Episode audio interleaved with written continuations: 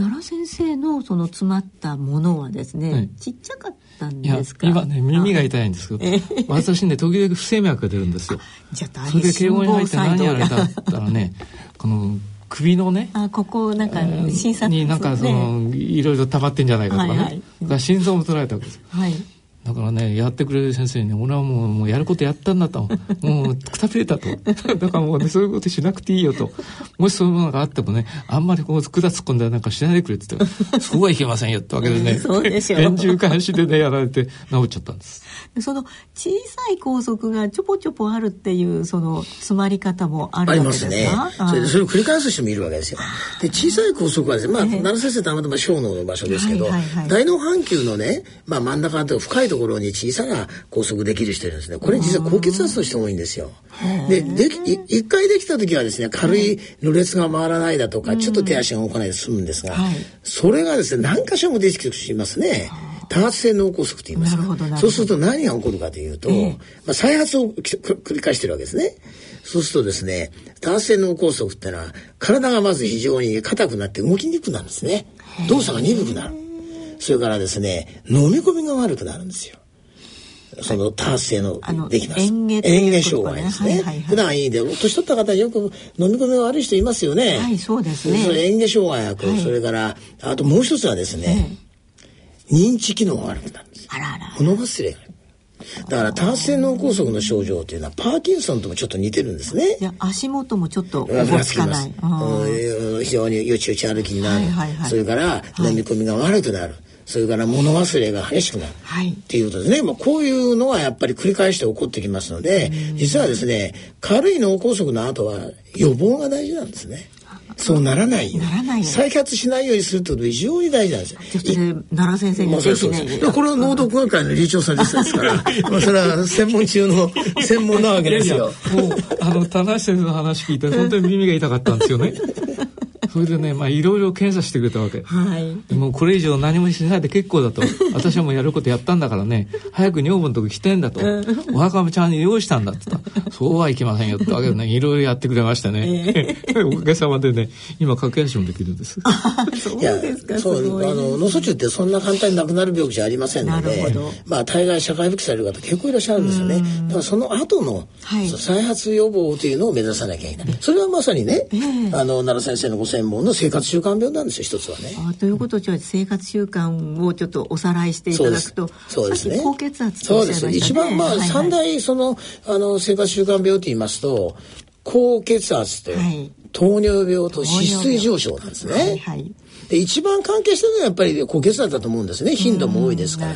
だから血圧の管理をしっかりするという。でその特に血圧の高い人は太い血管の動脈硬化も起こすし脳の中の小さな血管が集まって楽な梗塞っていうねそういうのをきたしやすいですね。それからその次やっぱり糖尿病ですよね。糖尿病、ね、糖尿病も長い間。ベースにあるとねそうなんです。やっぱり動脈硬化を起こすんですね糖尿病は。最近の話題はねもっと糖尿病は実は認知症もすごく多いって言われ始めたんですね。あそうなんですか、じゃあもう基本ベーシックなことでそうです。ここから治さないとダメですね。そうですね。糖尿病はですね実は私も内科医も何十年もやってますけど非常にいい薬が出てきたんですね。なんかそのようでございますね、ね最近糖尿病の治療薬ってのは驚くべきですね、効果のある薬が出てきてますのであの糖尿の管理は非常にやりやすくなりましたねじゃあぜひその糖尿病をね、はい、改善していただいて、高血圧も高血圧の140の90そうですね。そのぐらいでいいですか、まあ、まずはね14090を目指すんですけども、はい、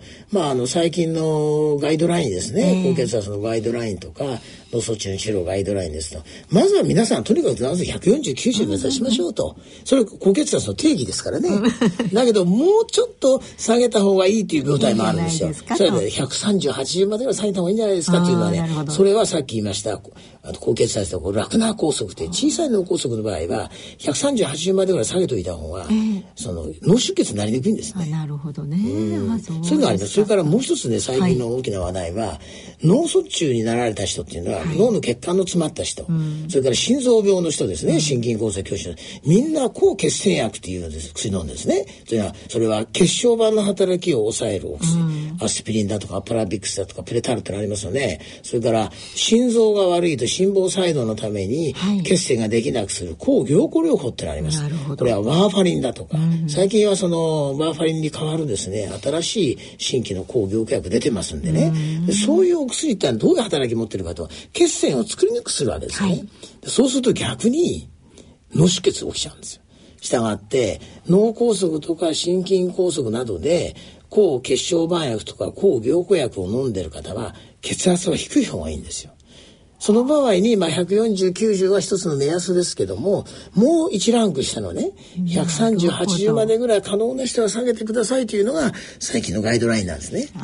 そこのとこの微妙な感じがまだね、そうです分かってらっしゃらない場合が多いですね。でも今あのやっぱり自分が外来でそういう抗血栓薬を飲んでる患者さんいっぱい来てますからね。開業医の先生とかね、病院の先生方はただそのお薬を出すだけじゃなくて必ずいらっしゃるごとに血圧を測ってしっかりと下げてあげるともちろん脳卒中の予防にもなりますよね。なおかつ脳出血も合併症としての脳出血も減りますので、そういうのを最近一生懸命宣伝してます。。あなるほど、えー、あと最後に油というか脂質ですね。これも大事ですよね。はいはい、これはまああの実は脂質異常症はもうもちろん奈良先生が有名ね有名ですけど、まあいくつかありますよね。コレステロールとか、はい、いわゆる悪玉コレステロールですね。はいはい、それから中性脂肪。それから善玉コレステロールって HDL コレステロールですね。はい、で、大体ですね、やっぱりまあ、その、あの、それらをですね、正常値以下に下げる。特に、動脈硬化の強い方はですね、しっかりと下げなさい。例えば LDL コレステロールだと、120とか、110、100, 100以下がいいとかね。あるいは首にもう動脈硬化の強い人は、あるいは脳梗塞やってる人実は70までぐらい下げてもいいんじゃないかという話が出てるんですね。まあだからこれはでもですね、これも。がちょっと下げすぎじゃないですか、ところがですね、そう思うんですよね。ところがですね、下げるとですね、この局所の動脈硬化の病変が安定化するんですよ。だからもう一度でもそのそれが見つかっているような人は心臓の先生なんか特にそうですよね心筋梗塞でいわゆる冠動脈疾患の動脈硬化のある方は、はい、LDL コレステロールはもう170なんてのは100とか70以下にして普通ですよそうしないと再発起こるんですよ。そうか、うん、先生再発 いやもうね実は私ね、えー、あの院長やってる時はね、はいはい、高血圧だったんですよ。あで、ね、去年の話ですけどね。来ることが多いんですね。はい、あの、人間ドック学会でね、はい、あの、基準範囲っていうのを出したんですね。はい。で、それがもう世界的なデータだったんだけど、うん、それはあの、雑誌記者が間違えて、基準範囲とね、判定値と間違えたんです。で大騒ぎになってね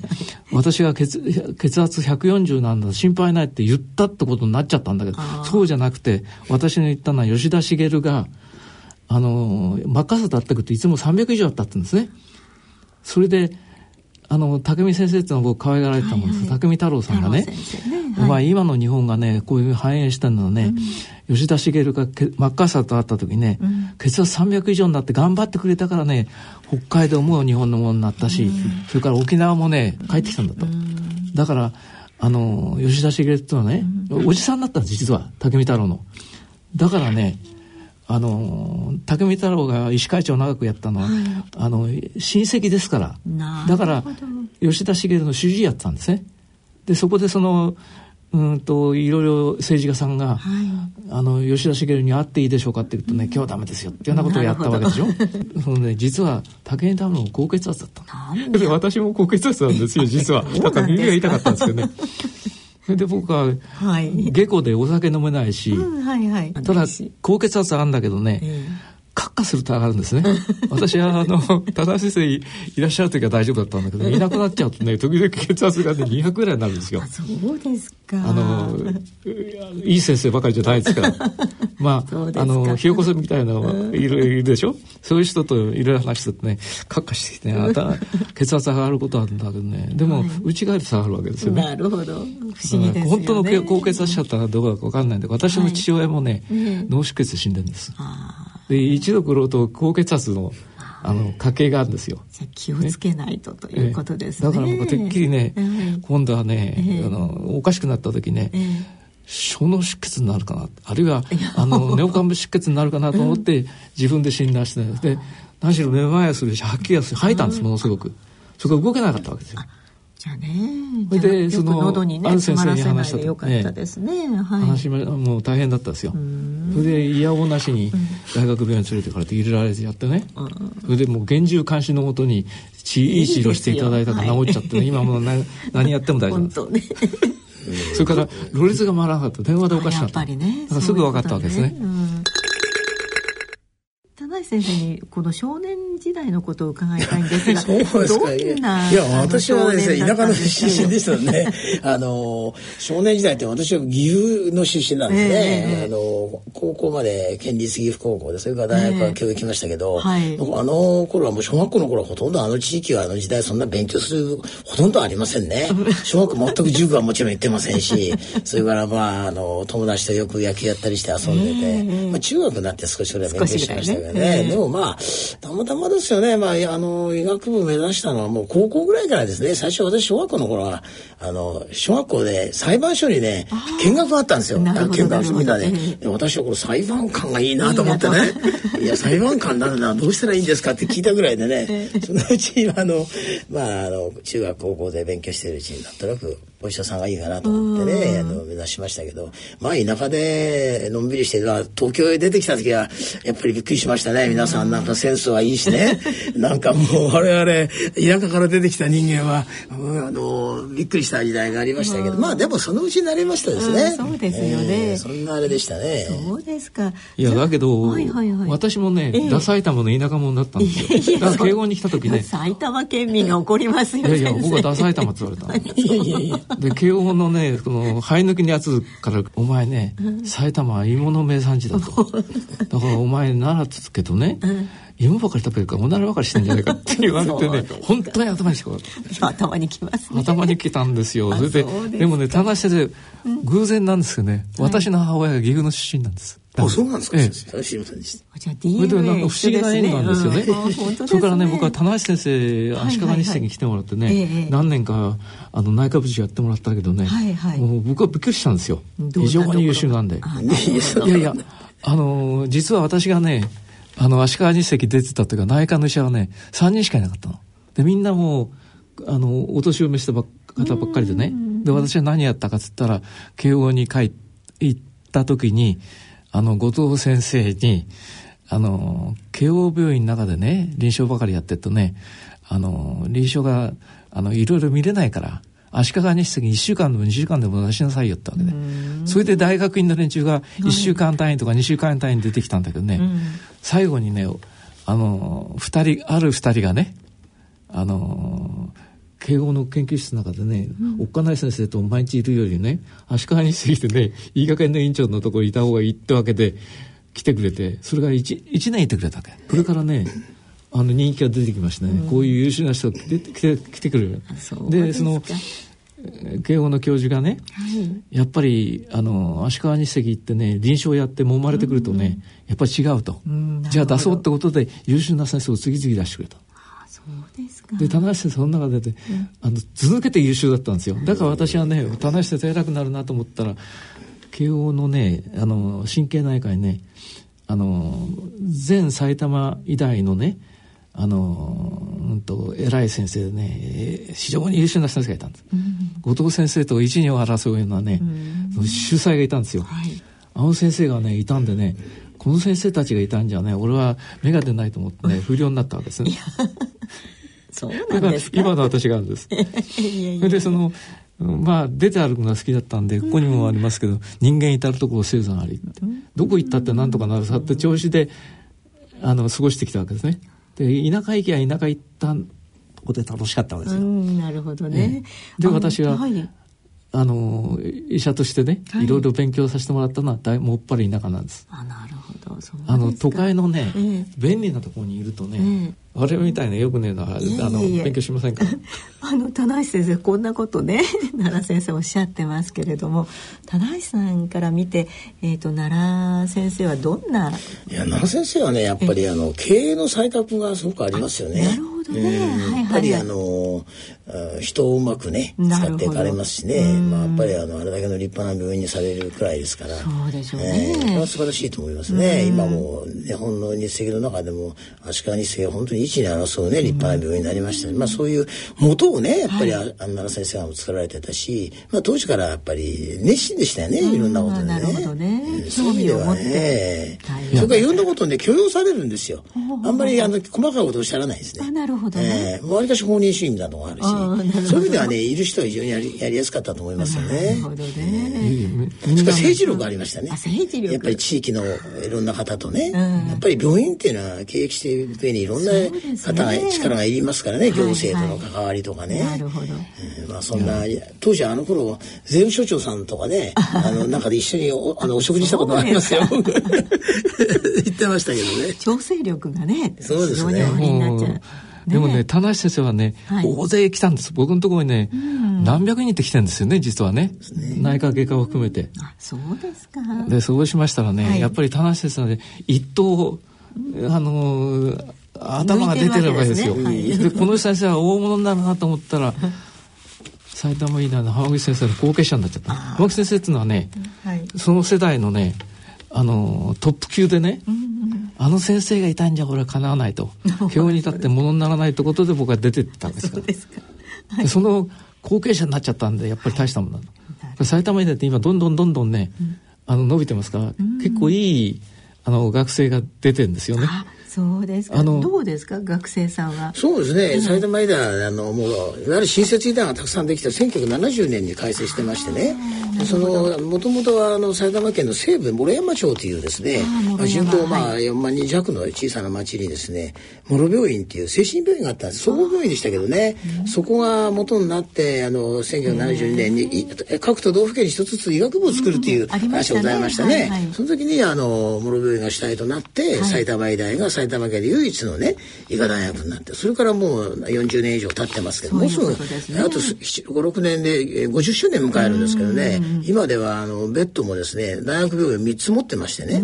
あの今は諸山町に大学病院が約800床か900床あります、それから私ども今おります国際医療センターはがんと心臓病とそれからあの救急ですね、それから脳卒中含めた、まあ、今700床でフル稼働してますけど、これも、まあ、国際医療センターって言ってますけども、い、ろんな意味であの、えたくさんの専門の患者さん集まってまいりましてそれでまああのこの間もあの病院のですね評価って今、国際基準を受けてるんですね JCI というこれは日本の医科大学の中で初めて受けましてね、はい、患者さんがぜひこの病院にかかりたいというようなケアをしてるんだと、医療安全だとかね、それをね国際的に評価されました。その後ですね、日本の大学病院もたくさんですね、順天もこの間受けましたしいろんな病院が今あのご承知のようにいろんなニュースでですね大学病院なので手術のあの、はい、いろんなことがあったり患者の取り違いがあったりしますね、こういうことは絶対あっちゃいけないということでそういう患者さんのケアを中心として、患者さんの立場に立った医療をやろうと。でこれは実はですね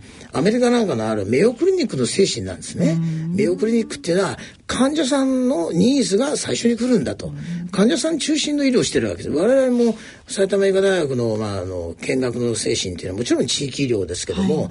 patient oriented medicine って言いましてねやっぱり患者さんを中心の医療をやっていけば、必ず病院は栄えると思ってるんですね。それはあの我々のあの名誉理事今名誉理事長の丸木清浩先生が今、ね、いらっしゃいますけど今理事長は、まあ、清之先生になりましたけどもそういう精神が脈々とありましてですね、我々は日本の名誉クリニックを目指そうということでずっとそのいろんな職員ですね、はい、医者だけじゃなくてこうメディカルの人も全てが患者さん中心主義をやっていきましょうということで今あの徹底します、まあ、おかげさまでですねえベッド数は全部で2500ぐらいなんですね。大学病院と国際医療センターと川越総合医療センターもありますので日本の私立医科大学の中で本当に一を一二を争うベッド数で。まあ極めてまあいいですね。病院になってると。まあ教育も非常に熱心にやってますんでね。国家試験もいい時はもう100%ぐらい合格する時もありますし、まあ、教育研究臨床ですね。その3つを、まあまあ、バランスよくですね、やっていくこと。まあ、今年もたくさんのあの医学部の受験生が来てくれて、えー、もう非常にあのそういう意味ではあまあ、えー、あのいろんなところを取り入れてね目指していこうというふうになってます、ね、指導者がいいとね、そうですね。どんどん大学を良くなってます。のね僕はあの若い時からね、見てこの人はもうあのなかなか立派な指導者になるだろうと思って目つけてたんです。で本当はねお目が高い。あのいえいえいえあの足利日赤のね、はい、委員長になってもらおうと思ったんだけどちょっとね、はい、その年代がね離れすぎちゃってね、うん、あのうまくいかなくて。それで私の後はその慶応の教授を引っこ抜いてきて、うん、なっていただいて。先生の政治力ですか？政治力ですねずうずしさですよ。あそうですか。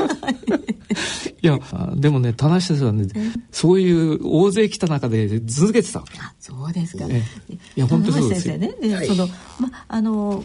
病気になってしまった人を治すのももちろんですけど、はい先生のほら人間ドック学会をねフル活動してやっぱり予防ですよね、ね、これからはね。まああの急性期病院はまあ急性期の医療がありますけどやっぱり患者さんにとって予防医学の時代になってますよね。はい、そうですね。それは非常に私も重要な、まあそういう意味ではあのドック学会なんかの役割非常に大きいと思いますよね。本当ですね。えー、うん本当ですね。はい。今公助五助共助次女というね、こういう順番逆になる人なんですよ。でつまり日本のあの福祉医療のお金がなくなってきたでしょ？そうですね、ね、だからもう麻生さんなんていうのはねもう実はその医療費にもこれ以上出せないってことをはっきり言ってるわけですよ。そうなってくる次女のね最たるものは人間ドックなんです。で、実はね、今から50何年前にね、橋本博俊正論家のね、すごい委員長がいたんですよ。で、日本病院会という会のね、あの、会長やってたんですね。で、その時に人間ドック学会をね、人間ドックをやるって言い出したらね、理事の先生たちはね、人間ドックっていうのはね、あの金持ちとかね、偉い人のね、面倒見てね、病院っていうのは病人とかね、気の毒な人も面倒見るんだって、理事の半分以上果たしたってんですね。でも、これからね、そういう予防の時代が来るからね、やれっつって命令して始まったんです。それで、まあ、そのいろいろスタもだったんですけどね、今、人間ドック学会どんどんどんどん伸びてきてね、次女の最たるものは人間ドックだってもう認知が始まったそうですね。だから日本は、あの、実はね、予防先進国だったんですね。北里柴三郎がワクチンを発明したでしょ、はいはい、後藤新平が水道の中に塩素ガス入れて安全なものにしたでしょ、はい。先生がおっしゃるように私ども、まあ、段階の世代なんですけれどももう事情にね限りますね。で時々あの、何か詰まったりあのね具合が悪くなったらもう救急にお世話になってまたリハビリをしてということでね。え今回の大人のラジオいかがでしたでしょうか？今日はあ埼玉医科大学国際医療センター救命救急センター長の棚橋則夫先生をお迎えしていろいろと、まあ、ためになるお話を伺いました。先生どうもありがとうございました野村ちょっと気になるお金の話今回は平均余命ですお父さん最近高齢化の話題が多いけど、私とお父さんはあとどのくらい生きるのかしら。厚生労働省の平成25年会員声明表によると、60歳の平均余命は男性で23.14歳、女性で28.47歳だそうだよ。そんなに長いんですか？そうなると健康や介護も心配だし、お金も結構かかるんじゃないですかね。仮に我々夫婦があと23年一緒に過ごすとなると、ゆとりある老後生活を送るために必要なお金はなんとざっと1億円。驚いてる場合じゃないでしょ。早く今から準備しなさい。お金に関するご相談は、お近くの野村証券へどうぞ。それ野村に来てみよう。大人のための大人のラジオ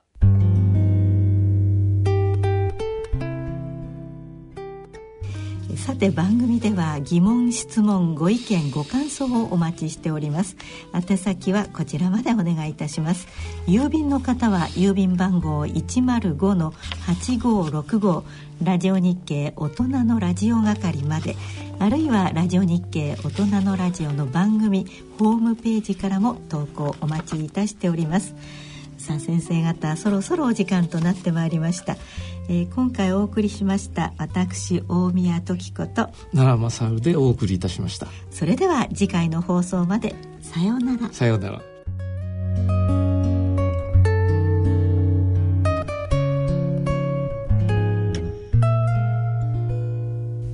大人のための大人のラジオ。この番組は野村証券他各社の提供でお送りしました。